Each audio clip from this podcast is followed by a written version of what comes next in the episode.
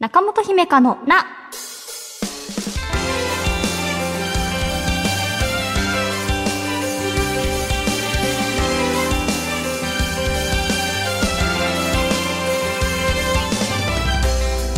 心理カウンセラーの中本姫香です。まずは番組に届いたフィードバックのお便りからです。ラジオネーム幸せの日曜日さんです。中本さん、スタッフの皆さん、先日はお電話で相談に乗っていただきありがとうございました。相談から少し時間が経ってしまいましたが、先日会社のサークルの人たちと初めてご飯を一緒に食べる機会があり、その場でベジタリアンであることを打ち明けることができました。勇気を出してカミングアウトした甲斐もあり、受け止めてもらうことができ、食べられるメニューを探してくれたりもしました。打ち明けてみれば意外にあっさりで、打ち明けてよかったなと感じています。まだまだ打ち明けられない機会もありますが、少しずつ自分も心を開いていけたらと思っています。という幸せの日曜日さんですね。ありがとうございます。あーなんだか、こう、ね、その後の報告をしていただけるっていうのもすごく嬉しいですし、うんうん、なんだかこう、お電話させていただいた時にね、それを他人にも強要したいんだっていうことではなくて、ただただこう自分の中のこう信念として大切にしたいんだっていうお話だったと記憶しているんですがね。あの、幸せの日曜日さんのそのお気持ちが伝わったんだろうなっていうふうにお便りを読んで思いました。うん。でもそうですよね。こう打ち明けて相手がどう思うかなの悩みの答えは打ち明けた先にしかないのでね。うん。なので、勇気を出してね、あの、カミングアウトしたっていうふうに書いていらっしゃいましたが、その勇気にもどうか拍手を送りたいですし、きっとね、幸せの日曜日さんの普段からのこう生活態度、お仕事の態度、性格であるとか、その言い方もきっと皆さんにとって、うんうんって思えるようなことだったんだろうなっていうふうに思います。うん。なんかこう、打ち明けようかどうしようかっていうあの、ご相談で番組に、あの、話してくださったことをきっかけにね、行動に移したっていうことで、あの、なんか皆さんのね、背中を押す役割が、この番組できていたら嬉しいなっていうふうに思っています。報告ありがとうございました。中本姫香のな、最後までお付き合いください。私への質問も大募集中です。中本姫香のな、回はお悩み相談のメールや私への質問にお答えしていきます。えーまずは、ラジオネーム、マグロのレクイエムさんです。17歳高校2年生の方です。中本さん、こんにちは。私は人に自分の話をするのが苦手です。親や友達に、今日こんな面白いことがあってさ、とか、この前どこどこ行ってね、みたいな自分に関する話ができません。親と仲はいいですが、親に今日何かあった？と聞かれた時、あったとしても、いや別に、みたいに適当に答え、会話を終了させてしまいます。友達と話をするときは、私の話なんて聞きたくないよな、と勝手に思ってしまい、聞き役に徹します。自分をさらけ出すのがとても難しいです。どうしたらうまく自分をアピールすることができるでしょうか？という、えーまずはマグロのレクイエムさんでした。えー続けてもう一つご紹介しますね。えーラジオネームポンツさんです。僕は人と会話をするとき、自分の話ばかりしていないか、喋りすぎていないか、と不安になることがあります。もともと人と関わる仕事をしていて、その時は気にならなかったのですが、人とほとんどコミュニケーションを取らない仕事に変えてから、自分が普段どうやって話をしていたんだっけ、とわからなくなってしまったのと、普段喋らない分、話すことが嬉しく思い、つい話しすぎてしまっている自分に会話の最中に気づいてしまいます。不安になり変なところで会話を中断してしまいます。自分が話を聞くことよりも話したい欲があるからこそ気になってしまうのかなと思います。というお二方のメールを紹介しました。えー、対になってるんですかね。自分について話せないっていう方と自分について話しすぎているかもって不安っていうお便りっていうことで番組を聞いている皆さんはね、自分はどちらが近いかなとかありますかねうん。これはね、まあ性格とか、聞くのが得意か話すのが得意か、まあ好きか嫌いか、みたいなことだとも思うのですが、やっぱりね、こう自分の中で足りないなっていう感じる力はつけたいし、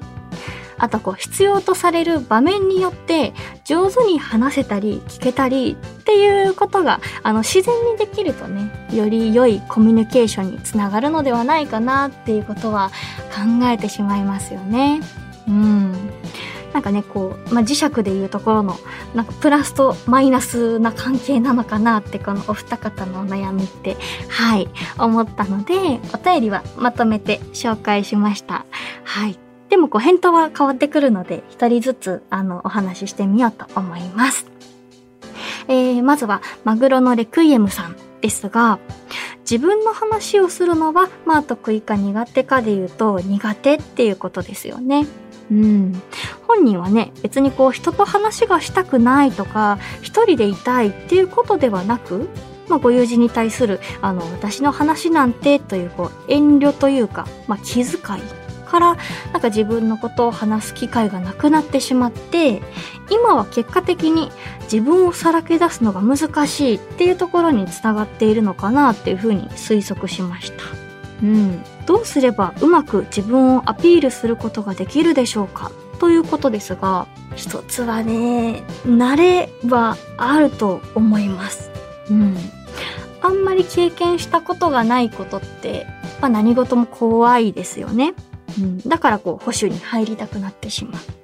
結果、今日何かあったっていうボールを投げてもらえたとしても、こう、無難に答えてしまってというか、まあ投げ返さずキャッチだけしてしまって、ああ、また話せなかったなっていう風になるのかな。うん。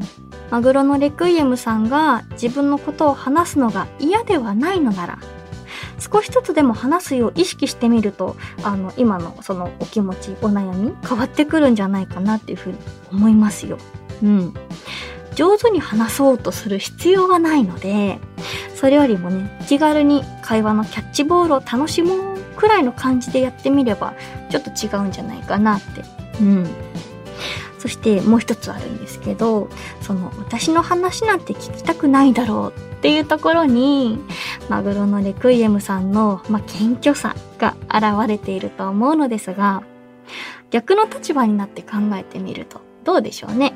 うん。あの、ご友人がね、話しかけてくれたり、まあ、真剣に頼りにされるのって、嫌な気はしないんじゃないかなって、あの、思います。うん。それは、まあ、すなわち、あの、マグロのレクイエムさんのご友人もきっと同じ。だから、もし、まあ、相談とか、まあ、今日こんなことがあってさ、みたいな話をしてくれると、嬉しいとか、あ、もっと聞かせてっていう風になるんじゃないかなっていう風に思います。うん。だから、こう、キャッチボールって表現さっきしましたが、たまには私の話も聞いてよっていう風にこう役割交換をするような感じ。今ね、聞く側なことが多いっておっしゃってたので、うん、っていう風に考えてみるといかがでしょうか。と思いつつ、まあ私も普段話すのも好きだけど、聞くの好きなので自然と聞き役に回っちゃうみたいなことはあるのでね、なんかその、うん、属性というか、そんなのあるかもしれませんが、アピールする、できるようにもなりたいなっていうことなら、慣れもう一つだと思いました。はい。えー、そしてポンツさんですね。あの、自分の話ばかりしていないかっていう不安っていうことですけれど、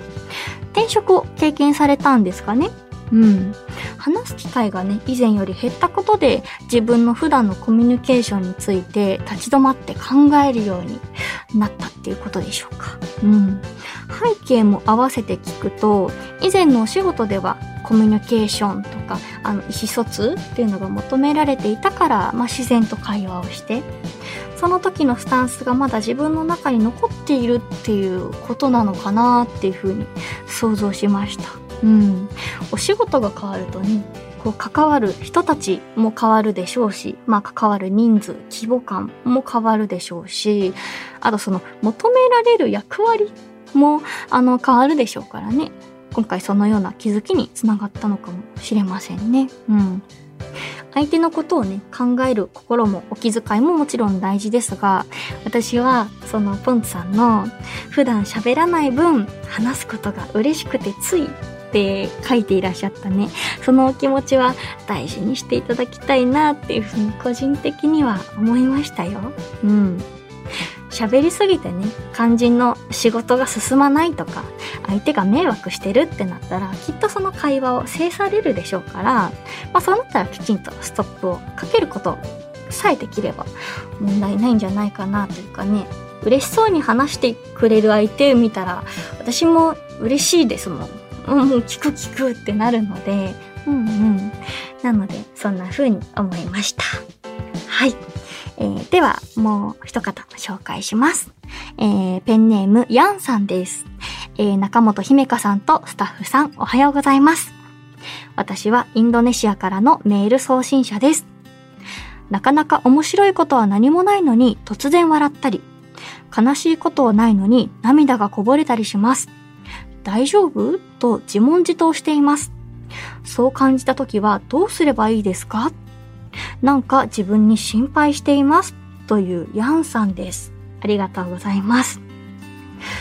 前回のヤンさんのメールに対する共感の声が多かったことを覚えています。あの、起こってない出来事に対して不安に思ってしまうっていうものでしたよね。うんうん。今回もインドネシアからということで。はい。その、喜怒哀楽が自分の意思と結びついてない状態で表出されてしまう時があるということでしょうかね。うん。確かに自問してしまいそうというか、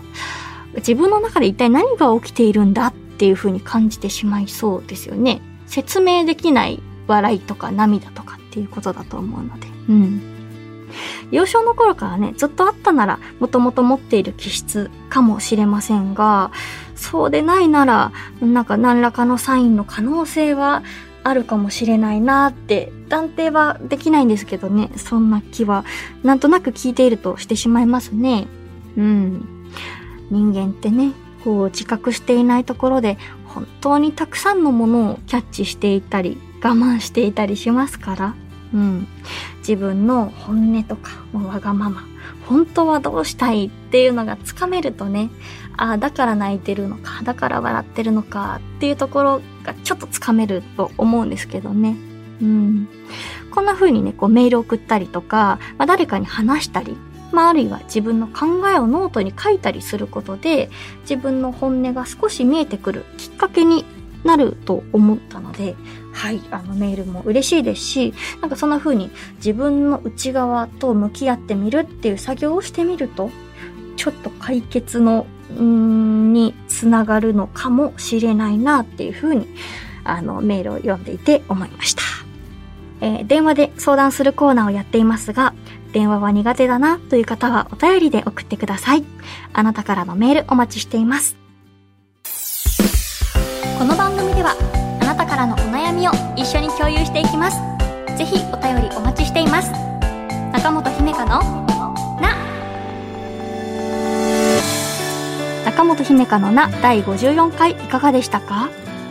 あのね、ラジオネームの後に、その、例えば、今回だったら、あの、17歳高校2年生ですっていう風に書いてくださった、あの、マグロのレクイエムさんのように、あの、何歳ですとか、大学生で、社会人ですとかって書いてくださるとより、その方の背景を想像して、あ、こういう感じなのかなってお話できるので、それもすごく嬉しいです。はい。今回のね、お悩み相談もまた、わかるわかるっていう方もいれば、あ、自分と正反対だけれど、こういう人もいるんだなっていうような、あの、気づきにつながったりもすると思うのでね。うん。あと、そうなんですよね。こう、メールを書いているっていう時点で、なんかこう、ちょっと気持ちの整理というか、もうすでにちょっと表現になっていたりもするのでね。そうそうそうそう。それをしないで一人で考えていると、もう、どこまでも考えてしまって、でも出口がなかなか見つからなくて、うん、っていう経験は私もたくさんあるので、なので、こんな風に、あの、お便り投稿していただくことで、ちょっとでも気持ちの整理させていただけたら、そしてこう私が読んで、さらにこういうことですかねっていう風に一緒に考えることができたら嬉しいです。えー、番組ではあなたからのお便りお待ちしています。私への質問、聞いてほしい不安や悩み、そしてちょっぴり長電話のコーナーで不安や悩みを話したいという方は電話番号を必ず書いてメールを送ってください。私、中本姫会の質問もお待ちしています。メールアドレスは、中アットマーク JOQR.net、naka アットマーク JOQR.net です。また、Apple Podcast、Spotify、Amazon Music などでお聞きの方は、更新通知が届きますので、ぜひ番組のフォローもよろしくお願いします。次回の更新は10月17日月曜日午前7時です。1週間後またお会いしましょう。お相手は中本姫香でした。またね